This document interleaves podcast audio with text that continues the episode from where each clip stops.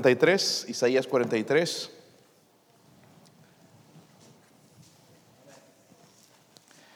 Ah, algo me olvidé de mencionarles, hermanos. Hoy es el cumpleaños del hermano Lino, ¿verdad? Eh, y hoy entierran a su papá. So, es difícil decirle feliz cumpleaños en este momento, ¿verdad? Pero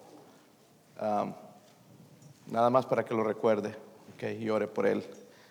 Y y pues, sea, pueda ser de bendición. Sería bueno darle una ofrenda de amor, hermanos. ¿Qué tal eh, dejar ah, hoy a la salida también una ofrenda para él y la familia? ¿okay? Eh, Isaías 43, versículo 1, hermanos.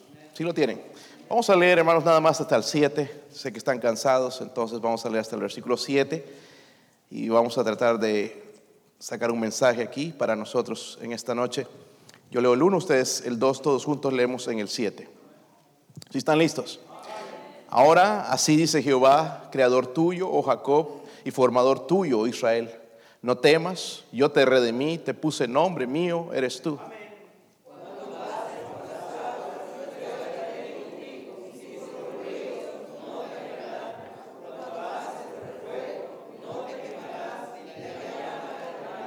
Porque yo Jehová, Dios tuyo, el Santo de Israel, soy tu Salvador. A Egipto, he dado por tu rescate y a Etiopía y a Seba por ti.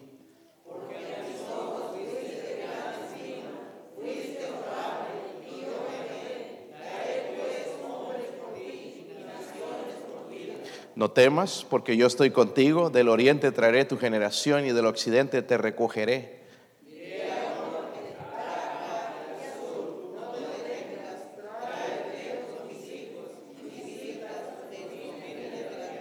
Todos, todos los llamados de mi nombre, para gloria mía los he creado, los formé y los hice. Fuimos creados, hermanos, para gloria de Él. Esto se nos olvida, ¿entiende? Tenemos un problema serio con esto.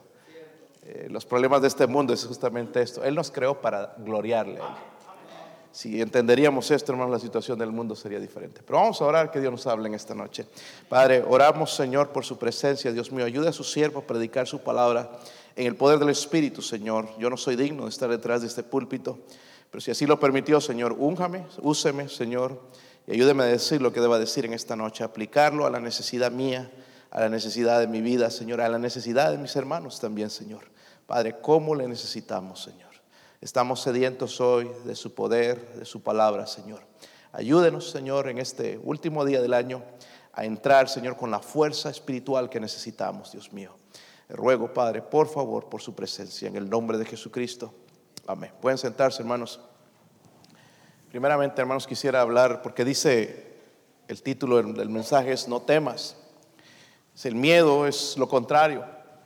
Y créame o no, hermanos, el arma más poderosa de Satanás en estos días es el temor.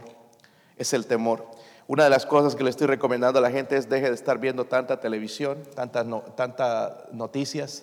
Los noticieros lo que tratan, hermanos, es de asustar y poner miedo a la gente. Todo lo que está llevando, hermanos, todo esto, no sé si ustedes están dando cuenta, las crisis que va a haber, lo que está tratando el mundo es llevarnos a nosotros a depender del gobierno, no de Dios. Y no queremos nosotros eso, nosotros queremos depender de Dios. Así que eh, lo que Satanás está haciendo, hermanos, a través de este coronavirus y todo esto, porque Él está detrás de todas estas cosas, es tratar de paralizar con ese miedo los planes de Dios, porque Dios tenía unos planes para nosotros este año. ¿Sabían o no? Dios tenía unos planes, yo no sé si usted los cumplió, los míos, yo no cumplí todo lo que Él quería conmigo, pero bueno, ya se quedó atrás y vamos a empezar de nuevo otra vez. Ya no me puedo lamentar por lo que no hice. Voy a enfocarme en lo que sí puedo hacer en el próximo año si Él me da vida. Pero el miedo, hermanos, nos paraliza. El miedo, el temor nos paraliza y utiliza, hermanos, no solamente para eso, sino para agotarnos físicamente. ¿Cuánta gente se siente agotada físicamente, emocionalmente? Ya la gente dice, estoy cansado, de, ya espero que se termine. Hay un letrero ahí en Lenore City, ya se va el año y ponen como unos círculos negros como diciendo que fue un año loco, ¿verdad? y la gente quiere salir ya de todo esto y no sabemos a lo que vamos a entrar todavía. Ojalá que sea mejor, pero no hay garantía de que sí. Pero Dios sigue siendo el mismo. ¿Verdad? Esta mañana, hermanos, cuando fui a, esta compañía en, Oak Ridge y hablaba con este hombre, uno nuevo que conocí, él es de Massachusetts.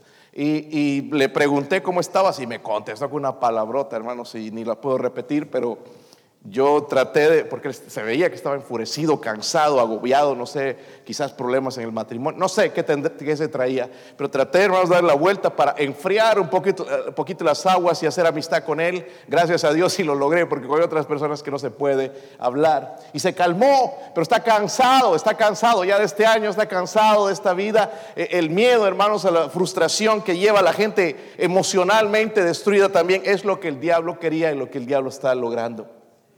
El miedo, temor, hermanos, es una emoción caracterizada por el intenso sentimiento, habitualmente desagradable, provocado por la percepción de un peligro. Ese peligro puede ser real o, supuesto, puede ser un peligro presente, futuro, incluso el pasado nos puede traer miedo. Y tenemos que tener cuidado con estas cosas, porque hay cosas, hermanos, que el miedo y el temor nos roban. Por ejemplo, ¿Qué nos roba el miedo? Nos roba la obediencia a Dios. ¿Sí o no? El miedo no nos deja hacer cosas que Dios quiere que nosotros hagamos, ¿verdad? Por miedo. ¿Sí o no? Mucha gente por el miedo no puede salir, tienen miedo. Y, hay, eh, eh, miren hermanos, de verdad hay que tener cuidado, verdad, de donde se, se, mete el hecho de que no te haga nada a ti la enfermedad, pero a otros puede causarles mucho daño. Pero el miedo también, hermanos, roba el gozo. Roba el gozo.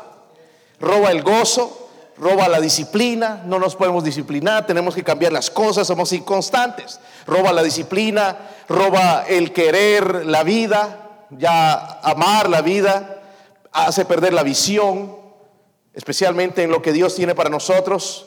Hace perder el, eh, o roba el amor al prójimo también, el miedo. Primero yo, ¿verdad? Y después el prójimo, bueno, que pase lo que, lo que pase.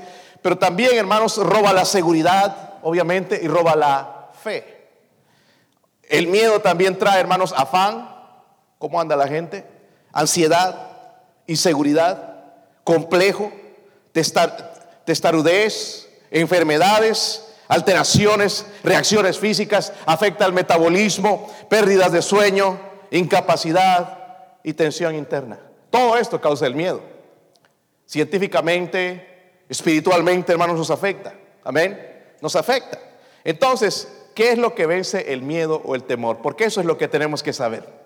¿Qué es lo que va a vencer ese miedo o ese temor? Váyase rápidamente, hermanos, sin perder Isaías a primera de Juan, capítulo 5.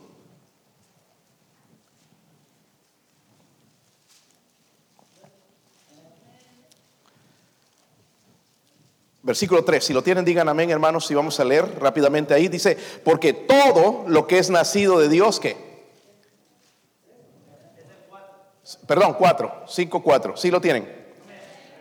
Porque todo nacido de Dios, ¿qué? ¿Usted ha nacido de Dios?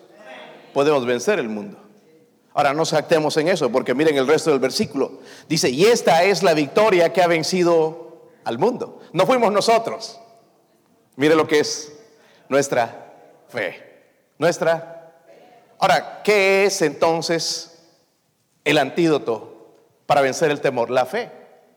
Amén. La fe tiene dos enemigos, se llaman la duda y la incredulidad. Duda e incredulidad. Y un ratito le voy a mostrar ejemplos, hermanos, pero los enemigos de, de la fe son la duda y la incredulidad. Amén.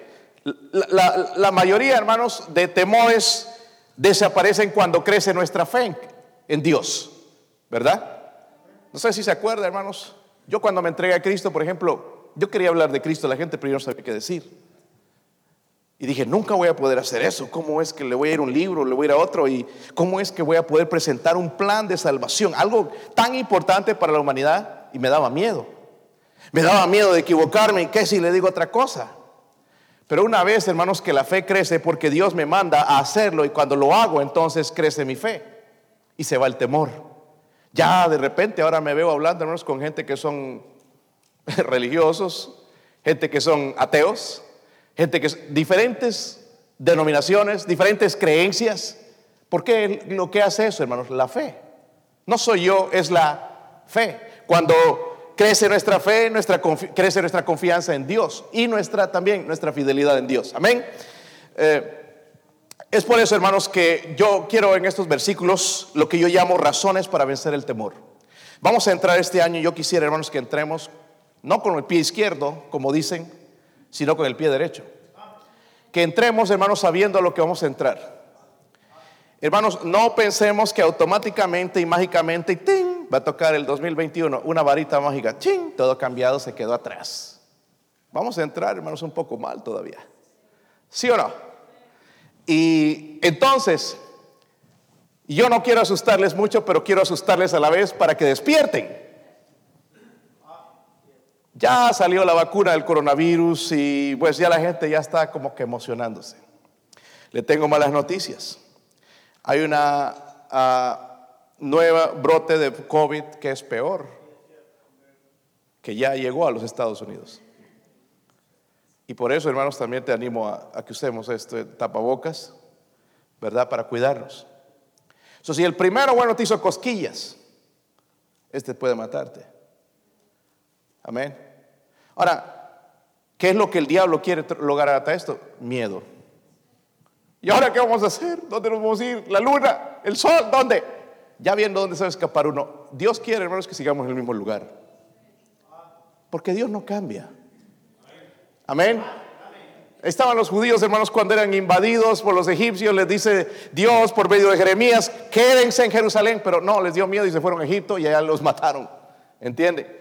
So, mejor es hacer lo que Dios dice. So, ¿Cuáles son las razones para vencer el temor? Recuerde lo que la palabra de Dios dice. Váyase a, no sé si están cerca de Primera de Juan, otra vez, otra vez hermanos, Primera de Juan 4.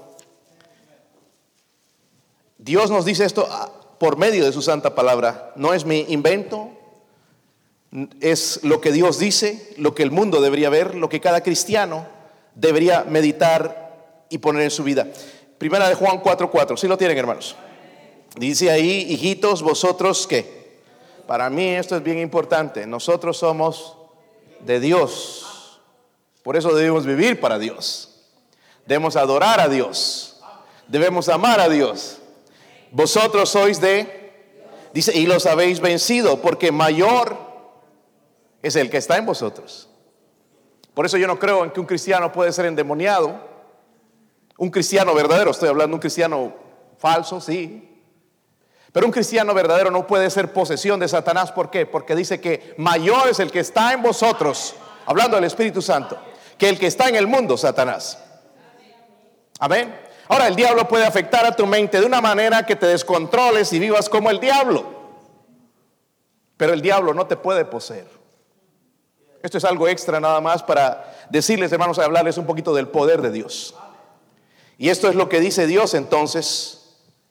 Los habéis decidido porque mayor es el que está en vosotros que el que está en el mundo. Ahora vayas a Isaías otra vez, hermano, hermana. Isaías. Es bueno tener la Biblia, ¿verdad? Si traen Biblia. Sería una pena, hermano, que entrando el año y no trae Biblia a la iglesia. De perdido traiga la Biblia pequeña si le da vergüenza una grande. Yo necesito una grande, no, ya no la leo. Ni esta que me regaló el hermano Mejía, ya apenas, cada vez va a tener que ser más grande la letra. Y eso, es una desgracia, hermanos, de verdad. Eh, no puedo usar las Biblias pequeñas para llevar a testificar ya porque no las leo. Y Ah, bueno, lo bueno es que tengo esta, hermanos. Miren el versículo 1. ¿Lo tienen? Isaías le va a decir, ¿verdad? a, a Israel dice, ahora sí, dice Jehová, creador tuyo, o Jacob, formador tuyo, Israel, dice qué. Díganlo conmigo, hermanos. No temas. Amén. No le está diciendo no chilles. Dice, no temas. No temas porque yo te redimí, te puse nombre mío, dice, eres. Ahora miren el versículo 5 otra vez. Dice, no temas porque yo estoy. Hermano, si Dios lo dice una vez es importante, pero aquí lo vemos dos veces en este pasaje, más quizás adelante, ¿verdad? Dice, Dios no temas. ¿Sabe qué es esto? Es un mandamiento. ¿Verdad? En otras palabras, hermano, lo que yo tengo que aprender a hacer es vencer el miedo, controlar el miedo. Porque va a existir. ¿A cuánto les da miedo de vez en cuando? Algunos no tienen miedo a nada. Pues debería darte miedo a la mentira. Porque todos tenemos miedo a algo. Por ejemplo, si algunos de los que no levantaron la lo pongo aquí a predicar, se va, ¿qué digo? ¿Qué digo? ¿Verdad? Se va a poner a temblar. Tenemos miedos. Es normal, hermanos. No, no, no, es, no es en usted, nada más es en mí. Me da miedo cuando voy a entrar a compañías y veo a estos hombres grandotes y constructores y mal hablados y con su bola aquí, tabaco y a ver qué me van a decir, qué me van a contestar. Me da miedo. Pero entro confiado. No le obedezco al miedo, le obedezco a lo que Dios quiere que yo haga. Y después el miedo se va, hermanos. En el versículo 5 también dice, no temas. Ahora, lo que veo, hermanos, porque cuando ves, dice, no temas en el versículo 1, porque yo te redimí, te puse nombre, dice, mío eres. Ahora, en el versículo 5 dice, no temas porque yo... Mire, son mandamientos acompañados de promesas. ¿Se dieron cuenta de eso? Si nosotros queremos la promesa, que Dios esté conmigo, que me dé fortaleza, pero no cumplimos lo primero, no temas. Y esto no me está hablando nada más, hermanos, en tener miedo a la oscuridad, hay el cucu, como asustamos a los niños, te va a salir el cucu y, cosas así. No, está temor a cualquier cosa, hermanos, especialmente a no hacer la obra de Dios, porque por miedo nos quedamos paralizados. Por eso este, este sábado vamos a demostrar, hermanos, traemos miedo, sí, venimos temblando, pero vamos a tocar puertas. Porque es lo que nos manda hacer. Y después viene la promesa. Dice, yo estoy con Amén. Eso es lo que yo quiero, la presencia de Dios. Pero esa presencia, hermanos, no va a venir si yo no cumplo el mandamiento que es, no temas. Y no se va a ir, hermanos, el sentimiento. Muchas veces vamos a tener que luchar en contra del sentimiento, controlar el miedo. ¿Están conmigo? Entonces, ¿cuáles son las razones de Dios para vencer el miedo? Miren el versículo 1, otra vez, hermanos, dice ahí, en la, primera parte, ahora así dice Jehová, ¿qué? Creador, ¿qué? El primer, hermanos, la primera razón es esta. Dios es nuestro creador. Para mí esto es importante. Dios le está diciendo a Israel, obviamente, yo soy tu creador, pero Dios es nuestro creador también. ¿Verdad? Yo no creo que tú sigues pensando de que vienes de papá gorila, mamá gorila. Si tú sigues con esas historietas, pobrecito de ti, porque aunque tengas ciertos rasgos, no pienses que vienes de ahí, sino Dios te creó. Y dices, yo soy tu creador. So Dios le dijo a, su pueblo como su creador. Si Él es el creador, hermanos, quiere decir que Él es el, tiene derecho legítimo sobre nosotros. Amén. Es por eso que el mundo no lo quiere aceptar, por eso es tan popular hoy en día, hermano, ser ateo. Y tú tratas con un ateo, hermano, si no es tan difícil como piensas. Porque el ateo lo que quiere es no creer en la, en la, existencia de Dios para no tener que dar cuentas a Dios. Porque cuando entendemos que Él es el creador, entonces sabemos que tenemos que dar cuentas a Él. Él tiene el derecho de decirnos lo que Él quiere. Porque Él nos creó. ¿Sí o no? ¿Sí o no, hermanos? Es igual si nosotros pudiéramos hacer algo, construir algo, hermanos, nos pertenece a nosotros. Pero Él nos creó a nosotros, nos creó del polvo, de la tierra, ¿verdad? Él es nuestro, Él infundió el aliento de vida sobre nosotros. Hermanos, no es la falta de evidencia. Los, ateos saben que hay suficiente evidencia para que, mostrar que hay un Dios. Y no hay evidencia para la evolución. Eso están viendo los jóvenes en su clase. Por eso mande a sus jóvenes a la clase de escuela dominical. Están viendo eso de que no es la falta de evidencia, es la dureza del corazón, que no se quiere humillar delante de Dios. Amén. están inventando todas estas cosas, todas estas mentiras para que nosotros creamos y no confiemos en Él como nuestro. Por eso también se inventaron esta estas cosas, hermanos, del niño, la niña y que la madre naturaleza. Hermanos, Dios está en control de todas estas cosas, no es que está fuera de control. Pero a nosotros nos quieren hacer creer eso para mostrar de que no hay creador, de que es otro tipo de fuerza. ¿Verdad? Como Star Wars, la guerra de las galaxias. Que la fuerza te acompañe. ¿Qué fuerza? ¿Ah? Dios, hermanos, ese, Dios está diciendo, yo soy tu creador. Si Él es mi creador, si Él es Dios, Él sabe, hermanos, cómo funcionan las cosas, cómo funciona mi cuerpo, cómo funciona mi metabolismo, cómo funciona la creación. Yo no debo temer porque Él es mi creador. el mundo se está hundiendo en tinieblas, hermanos. Miren, podrían enderezar este país económicamente, pero moralmente está en caída increíble. Aún en nuestras iglesias, hermanos. Los cristianos ya no creen en la santidad. Ya no creen. Y se, están se ponen serios cuando yo menciono esta palabra. Como que a mí me gusta provocar un poquito, ¿verdad? Y pisar los callos así para que duele. Hay cristianos que ya no creen en la santidad. Viven igual que el mundo. Pero déjeme decirle que Dios no cambia, Dios sigue siendo santo. ¿Me puedes dar un poquito más de volumen, hermano, por favor, para que no se me duerman? A ya se me durmió también el sonido. ¿Sí estás ahí, hermano? Ah, perdón que te despierte. Eh, un poquito, eso, así. Ok, la siesta. Mucho cristiano, hermanos, hoy en día no cree en la santidad. Hoy en día, hermanos, yo estaba meditando en esto, porque esta compañía hay varios cristianos. ¿Saben? Es la primera compañía que me piden que ore delante de toditos. La primera me asombró porque ninguna de las otras hace eso porque sabe que hay gente que se ofende.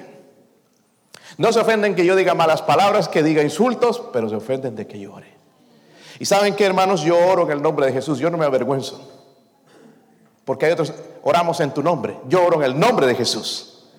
Y se me acercan estos hombres y con toda, hermanos, valentía que quisiera, ojalá que algunos de nosotros estuviésemos aquí y hablan y que Jesucristo ha nacido de nuevo, que Él es el Salvador, pero después están maldiciendo unas palabrotas. Uno de ellos hoy me estaba hablando y lo, subieron de posición, tiene una posición bien alta, es, va a una iglesia que yo conozco, soy amigo de su pastor, y sacó su cigarro y empezó a fumar en mi cara. ¿Entiende? Hoy sí me acuerdo de ti y todo esto. pero eso, hermanos, es falta de santidad. Es que no, no, no dice ningún versículo. Sí, eh, la Biblia es suficientemente clara para que nosotros nos apartemos del mundo y de las pasiones del mundo. La Biblia es, muchos de nosotros, hermanos, vemos películas que las catalogan, hermanos, como para adultos, que ni siquiera un adulto debería ver. Esta es la letra R, esta es M, Hermanos, si ya tiene eso, no es apta para ningún adulto, especialmente para un cristiano. Está callado aquí, ¿qué pasó? La música que escuchamos y bajamos en el iTunes. Ya no creemos en la santidad. Pero Dios está diciendo, hermanos, que yo soy tu creador. Tú vas a tener que darme cuentas de la manera mundana en que tú estás viviendo, de la gente que tú has desanimado por la manera en que vives, porque vives igual que, que, el mundo. Vas a tener que dar cuentas. Un día delante de mí, en el tribunal de Cristo, yo me sentaré como tu juez. No es delante de mí, hermanos. Algunos creen que se burlan de mí, pero tú te puedes burlar de mí, la verdad que no importa. Pero dice la Biblia, Dios no puede ser burlado. Todo lo que el hombre sembrare, eso también segará. La manera en que tú vives va a afectar a tus hijos, va a afectar a tu familia, va a afectar las almas de los que tú amas. Porque tú todavía no crees que Él es el creador y que un día tienes que darle cuenta por la manera mundana en que tú vives.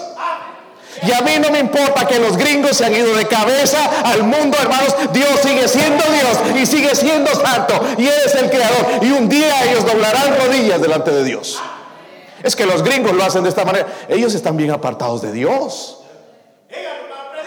Bien apartados de Dios. ¿Se han dado cuenta, hermanos? Salvos, bautizados, ujieres, diáconos, hasta los predicadores, ni qué decir. Pero Dios sigue siendo Dios. Hermanos, no vamos a poder detener la decadencia espiritual y moral que está viviendo los Estados Unidos. ¿Sabe por qué? Porque está profetizado en Romanos. Romanos 1, 21 dice, pues habiendo conocido a Dios, no le glorificaron como a Dios ni le dieron gracias, sino que se envanecieron en sus razonamientos y su necio corazón fue entenebrecido. Están en oscuridad. Y nosotros copiando la, la, actitud y la manera en que ellos quieren vivir cuando ellos están lejos de Dios, de labios mencionan a Dios, pero su corazón está bien lejos de Dios, igual que el de usted. Por eso, hermano, no podemos ir a una persona que está herida y consolarla y confortarla, porque estamos viviendo como el mundo. ¿Cómo podemos ministrar a gente, hermanos? Si en la manera en que vivimos. ¿Cómo podemos ministrar a nuestros hijos rebeldes si nosotros andamos en rebeldía contra Dios? ¿Cómo podemos hacer eso, hermanos? No va a haber una varita mágica que cambie el corazón de nuestros hijos. Va a venir algo triste y terrible, una tragedia en la familia que nos va a hacer reaccionar.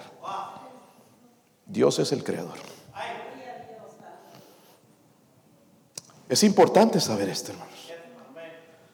Recuerde bien las palabras cuando el miedo le invade. Ahora así dice Jehová creador tuyo, oh Jacob, formador tuyo, oh Israel. Él es el formador de Israel, pero es el formador suyo también. Amén. Solo que tenemos que recordar primeramente, Él es nuestro. Saben, no fue Satanás el que nos creó. Nosotros vivimos para Satanás, pero el que nos creó fue Dios. Vivimos como el diablo, para el diablo, obedeciendo al diablo, a la carne, pero el que nos creó fue Dios.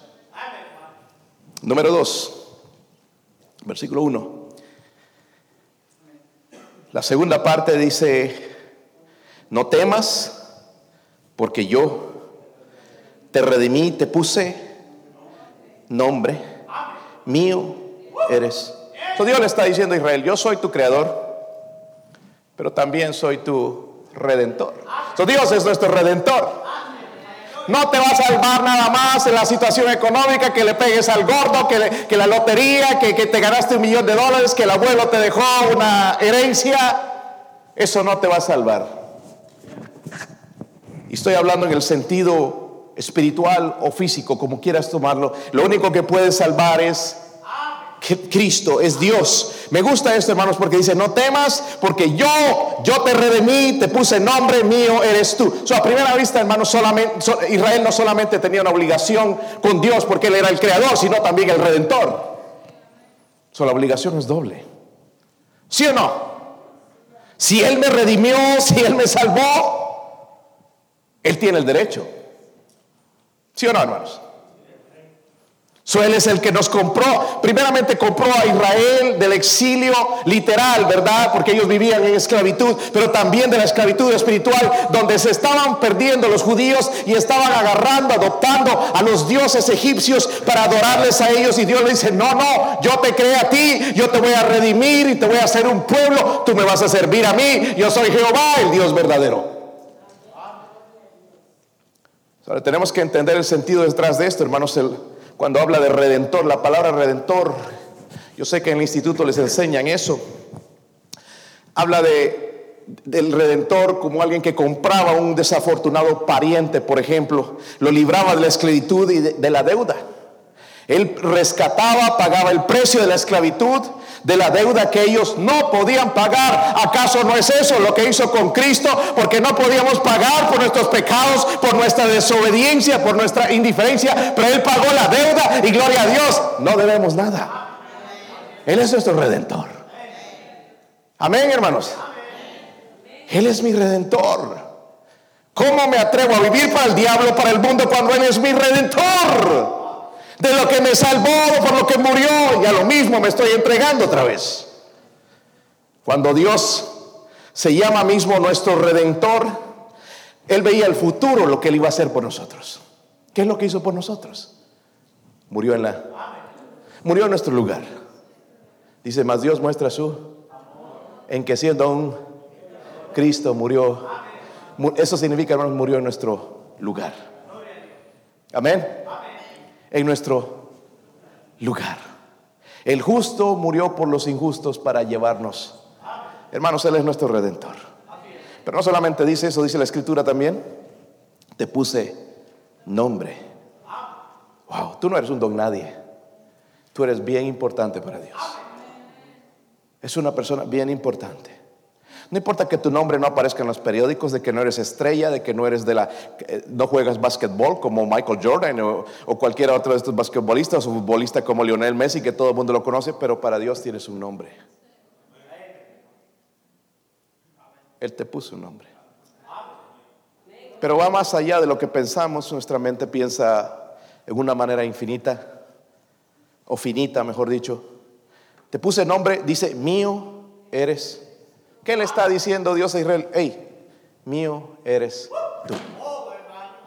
Mi esposa, mis hijos. Son míos. Es algo que yo no puedo compartir, hermanos. Yo puedo compartir mi dinero, mi carro, mis cosas, pero no puedo compartir a ellos. Ellos son míos. Nosotros pertenecemos a nuestro Padre Dios. Y Él no quiere compartirnos con el mundo. ¿Entienden? Mío eres. Hermanos, saber que le pertenecemos al Señor, hermanos, nos quita el temor. Soy de Dios. Wow, si Dios conmigo, ¿quién contra mí? Voy a ir, voy a conquistar el mundo, voy a salir adelante porque Dios es mi redentor. Pertenezco, dice, pertenezco a Él. Y si Él es Dios, el Todopoderoso, no importa lo que demás, los que se rían, no importa que se burlen, pertenezco a Dios. Porque algunos de nosotros ya nos agüitamos cuando se burlan de nosotros. ¿Quién te dijo a ti que el cristiano iba a ser bien aceptado? Si tú eres mundano, vas a ser bien aceptado por los mundanos. Pero si tú eres un cristiano que ama a Dios, vas a padecer persecución. Eso es lo que la Biblia dice. Los que quieren vivir piadosamente, dice, padecerán Así conocen la Biblia, hermanos. ¿Por qué no la practicamos? Sería bueno en este año poner unas metas. ¿Verdad, hermanos? Saber que le pertenecemos a Dios, hermanos, es una cosa maravillosa para mí. Amén. No que pertenezco a un club, que pertenezco a esto, a una universidad, pertenezco a Dios. Pertenezco a Dios, soy un hijo de Dios, salvado y limpiado por su pura gracia. ¿Cómo podemos tener miedo, hermanos, cuando sabemos que este Dios es por nosotros y trabaja por nosotros? Por eso no podemos ver su mano, porque el temor nos ha paralizado. Pero recordemos, Él es nuestro creador, pero también es nuestro... ¿Están conmigo, hermanos? Versículo 2, otra de las razones.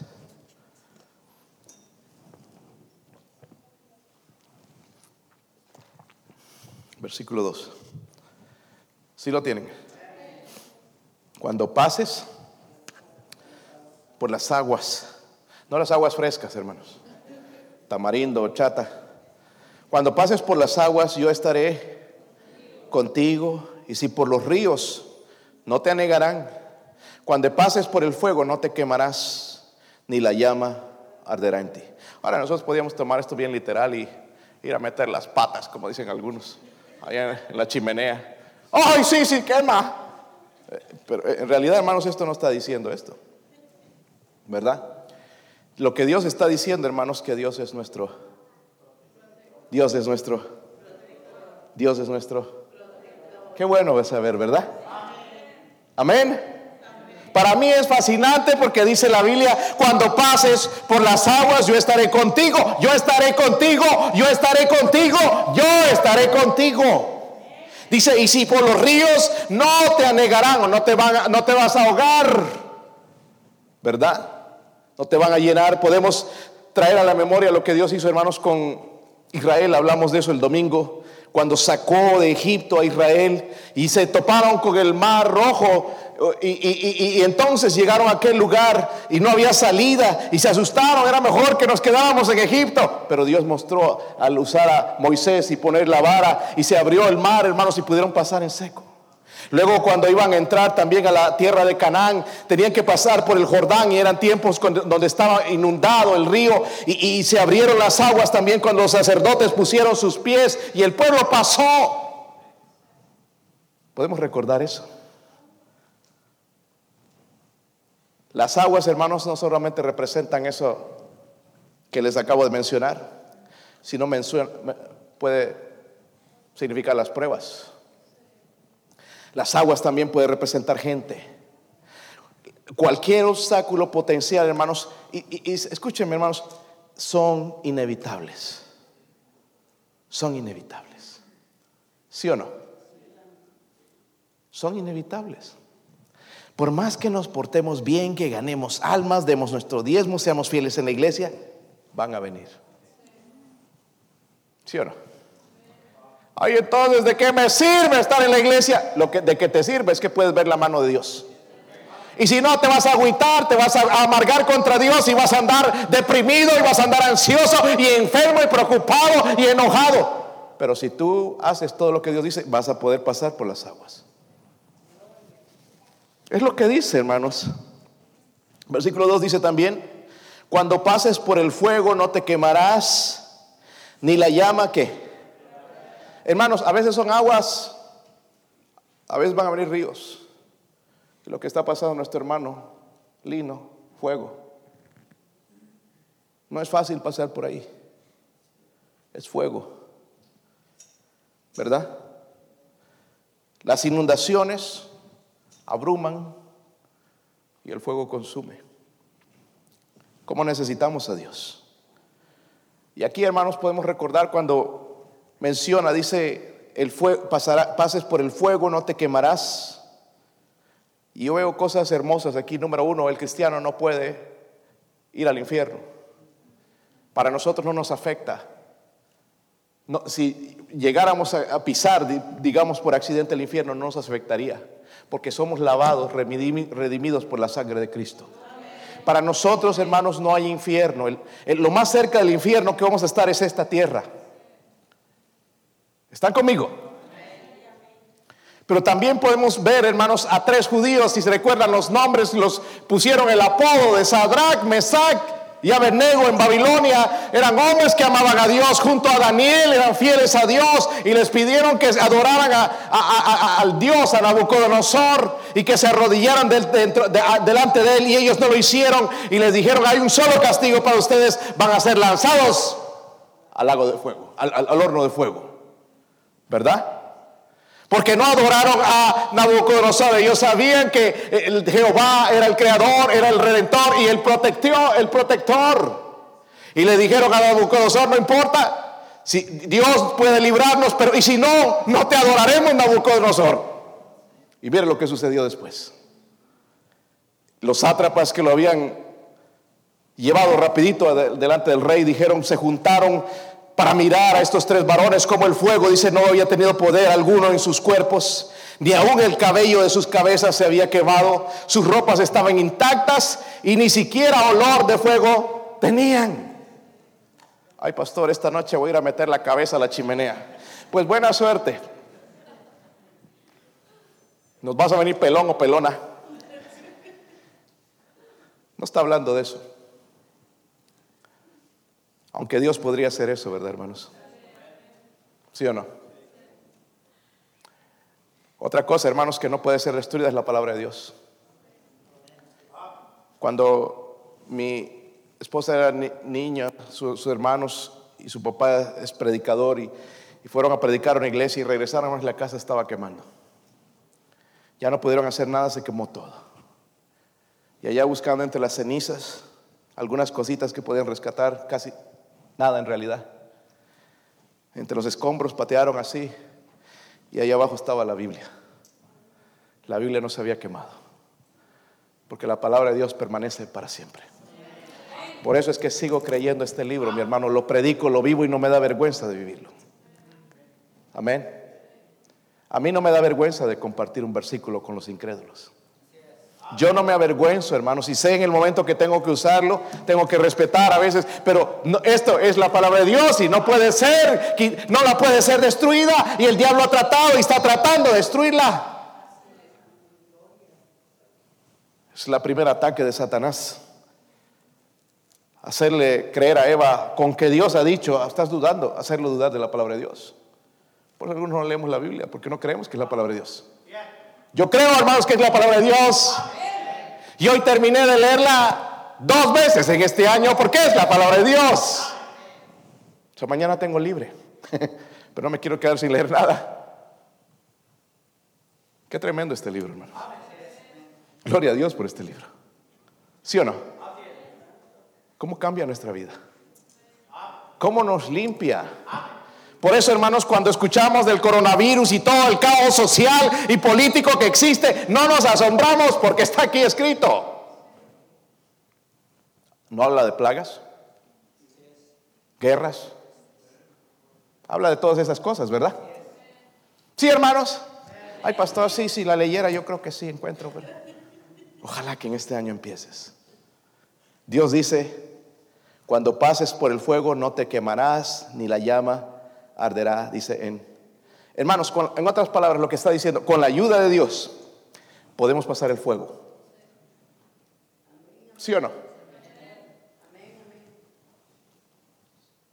Es difícil, hermanos, cuando tú llegas a un punto donde pierdes un familiar y te das cuenta, yo nunca pensé que esto me iba a pasar a mí. Pero ahí está.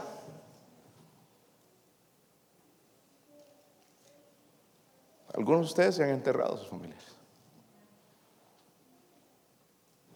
Y un día nuestros hijos van a hablar de nosotros. Mi papá era así, mi mamá era así. Hermano Lino, si estás escuchando, gracias por el testimonio de ayer. Porque él me dijo, yo tengo buenos recuerdos de mi papá. Un buen papá. Me enseñó a trabajar. Me amaba. No nos abandonó, me amaba. Y le dije, gracias por todo lo que has hecho por él y lo que él hizo por ti. No lo vas a poder volver aquí, ver aquí, pero lo vamos a ver en el cielo, en una situación mejor. ¿Están conmigo, hermanos? Ojalá que algunos de ustedes despierten. Yo no sé qué es lo que te va a despertar la noticia de que tu hijo tuvo un accidente en carro o en algo y que tienes que ir a reconocerlo porque ni aún en, el hospital lo reconocen o la policía no lo puede reconocer porque ha quedado hecho pedazos. Hermanos, y eso puede pasarnos a nosotros si andamos jugando con el fuego. Es mejor que su corazón se encienda voluntariamente. Que dejes de andar coqueteando con el mundo y jugando con tu desánimo y jugando con las cosas, jugando con las cosas de Dios. Porque Dios, hermanos, es un Dios amoroso, es misericordioso y gloria a Dios. Pero también dice que es horrenda cosa caer en, manos de un Dios vivo. Es horrenda cosa. Con la ayuda de Dios, hermanos, podemos pasar el fuego no tenemos que entrar en pánico como la gente está ahorita. Ya se está hablando del segundo golpe del coronavirus. La gente, uh, imagínense si ya estaban asustados ahora. Hermanos, si nos toca, nos toca. Por eso no mueras así frío. Porque como están las cosas, hermanos, el próximo funeral aquí en la iglesia podría ser de uno de nosotros. ¿Se han puesto a pensar eso? Ay, no, pastor, yo fuerte, tomo vitaminas, mire como Popeye. Lo que tienes como Popeye es el corazón duro. Ojalá, hermanos, abramos nuestros ojos. ¿Cuántos de ustedes siguen creyendo que Dios existe? Déjenme ver su mano, no la bajen. ¿Cuántos de ustedes, algunos todavía no, no creen? Y está bien porque algunos le están levantando la fuerza. ¿Cuántos creen que este libro es 100% la palabra de Dios? 100%, no, no 50, no 90, no, sí, 100%. Déjenme ver sus manos. Espero que no la levantó a la fuerza. Porque Dios conoce su corazón. Hermano, ¿cómo podemos andar sin miedo si no creemos que este libro es la palabra de Dios? ¿En qué vas a agarrar tu fortaleza? En la los científicos, mira, están rascándose la cabeza. Me contaba el hermano Lino de, la enfermedad del coronavirus a su papá. Su papá vive lejos, hermanos, ni siquiera vive en el multitud, en una montaña. So, yo creo, hermanos, incluso llego a pensar que esto es lanzado a veces hasta en el aire. ¿Cómo nos vamos a librar? ¿Vamos a seguir viviendo para Dios? ¿Vamos a vivir en pánico? Hay, gente que yo por eso no voy ni a la esquina de mi casa.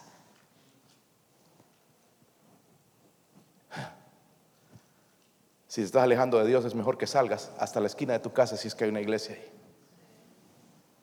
Porque triste es morir apartado, alejado de Dios. Ahora estoy hablando, hermanos, no solamente de lo que hace a nosotros, sino el impacto. Yo espero que cada padre de familia haga un impacto positivo en sus hijos. La iglesia no puede, hermanos. Ustedes como padres tienen el poder para impactar con fe quitar el temor en sus hijos, de dejar de tener miedo, de venir a la iglesia, de, trabajar, de hacer la obra de Dios, de ir a ganar almas, de ir a buscar jóvenes, de ir a buscar niños, deberíamos ser la influencia nosotros en ellos.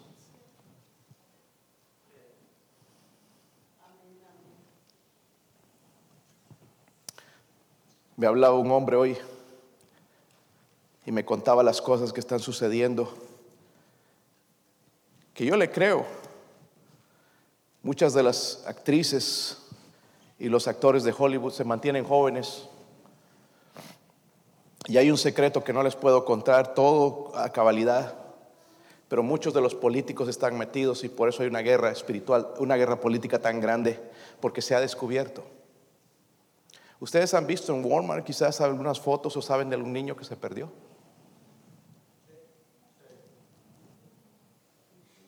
Pues ellos saben dónde están. Y los tienen cautivos, algunos son enviados a Tailandia y otros países para la prostitución. Todas estas estrellas que tú admiras, que tú tienes pósters y tu teléfono quizás ahí lo, lo besas o la besas la basura que tienen en sus mentes. Eso eh, eh, no es la primera persona que escuché, pero hay algo más que yo no les puedo decir, lo que ellos hacen con los niños. Hay un lugar en California donde tienen cautivos, hay edificios que, van para abajo en vez de ir para arriba, ahí, están. Y los tienen ahí. Y todo esto más es un gran negocio porque venden sus órganos y venden partes de todos estos niños. Todo eso está sucediendo, hermanos. Pero no dicen nada en la, prensa, hermanos. Es, ¿Cómo podemos creer a eso?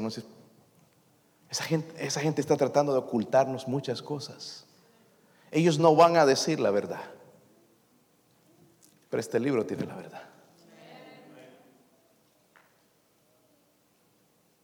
Por eso Dios advirtió dejad a los niños venir a mí.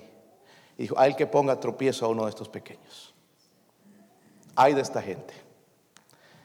Quizás el juicio para nosotros se acerca más rápido de lo que pensamos. Pero hermanos, nosotros como cristianos que amamos a Dios, si lo amamos, tenemos razones suficientes para no andar en temor, porque Dios es nuestro creador, está a nuestro lado. Es nuestro redentor, nos ha salvado, nos ha redimido, nos ha preparado, es un lugar celestial. En, Juan 14 dice, no se turbe vuestro corazón, creer en Dios, creer también en mí, en la, mora, en la casa de mi Padre. Muchas moradas hay. Dios es nuestro protector. ¿Has sentido en algún momento cómo Dios está protegido? Nada más, eh, tuvo que ser Dios. No fue la policía, fue Dios. Gracias a Dios por las autoridades, hermanos, pero no hay nada como Dios. El día que se metieron a nuestra casa y llegaron los policías con sus armas, todo, y nos sentimos seguros, ahí podíamos ir detrás de ellos, pero... Y el perro, cuando salió el perro, ese perro policía, mejor todavía dije, quisiera ese perro. Qué seguro se siente ahí. Pero ellos mismos estaban con miedo, a ver, ¿hay alguien ahí? Pero a Dios no hay nada que le atemorice. Él nos protege. ¿Sí o no? Él nos protege. ¿Recuerdan a Pedro? Sí. Porque quiero hablarles, hermano, que la fe es el único antídoto contra el temor. Amén. Es el único antídoto, antídoto contra el temor, contra el miedo. Y, el miedo, hermanos, nos va a invadir en algún momento. Pero recuerdan a Pedro. Pedro, aquel hombre que caminó con Dios, el Señor, ¿verdad? Él estaba orando en un lugar y mandó a ellos a cruzar el, mar y fueron y una tempestad se desató y él apareció, ¿verdad? La cuarta vigilia de la noche, dice la Biblia, había una gran tormenta, las olas grandes, ¿verdad? Llenaban la barca, parece, y, estaban asustados los discípulos y él pasó y se asustaron, pensaron que era un fantasma y él dijo que, no temáis. Pero, pero Señor, si eres tú, deja que yo vaya. Y luego allá le dice, descendiendo Pedro de la barca, andaba sobre las aguas para ir a Jesús, pero al ver el fuerte viento, ver el coronavirus, ver las noticias, dice, tuvo miedo. Y comenzó a hundirse, dio voces diciendo, Señor, sálvame. Al momento Jesús, extendiendo la mano, se asió de él y le dijo, hombre de poca fe, ¿por qué dudaste? Pero antes les había dicho a sus discípulos también, tener ánimo, yo soy, no temáis. este es el consejo de Dios para nosotros, hermanos. Dios nos dice hoy, vas a pasar por las aguas, los ríos, el fuego en algún momento, pero no temas. Quiero cerrar con este versículo, hermanos. Vayan a Isaías 41. Este es uno de mis versículos favoritos en la Biblia. Isaías 41, el versículo 10. Mi esposa va a tocar algo en el piano, hermanos. Vamos a responder a la invitación en la manera en que Dios nos hable. Cualquier miedo por el cual usted esté pasando.